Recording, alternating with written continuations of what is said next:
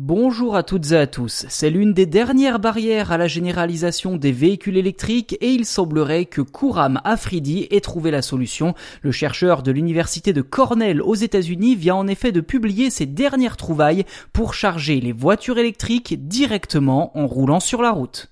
Si ce domaine fait déjà l'objet de nombreuses recherches depuis des années, les technologies mises au point jusqu'à présent butaient systématiquement sur l'efficience qui était en chute libre lorsque le véhicule roulait. Eh bien, Kurama Fridi est parvenu à régler ce problème et à multiplier par 200 l'efficacité de la recharge sans fil en mouvement. Et ce n'est pas tout, car le chercheur aurait également réussi à réduire drastiquement les coûts liés à cette technologie. Et il y a de quoi être emballé en effet, car en prenant le cas d'une autoroute, les usagers n'auraient qu'à changer de fil pour pouvoir rejoindre une voie équipée de chargeurs à induction.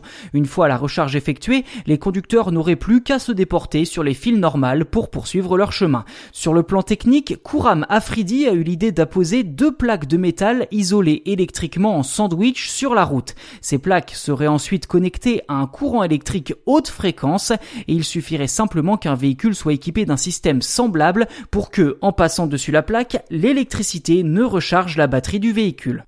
Finalement, que change le système de Kurama-Fridi par rapport aux anciens modèles existants?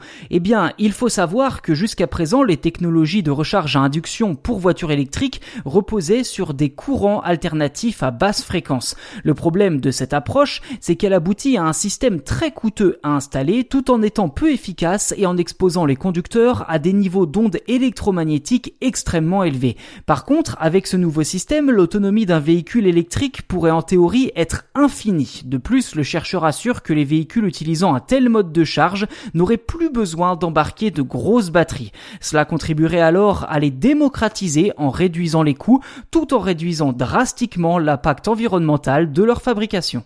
Mais bien sûr, pour que cela fonctionne, il faut encore réaliser un certain nombre de tests et mettre en place toute une chaîne de fonctionnement. Les constructeurs devront tout d'abord s'emparer de cette technologie pour l'intégrer à leur véhicule, puis ce sera au tour des sociétés d'autoroutes de réaliser les travaux nécessaires. Une chose est sûre, les efforts financiers risquent d'être importants, même si l'approche est bien moins coûteuse que ce que laissaient envisager les technologies précédentes.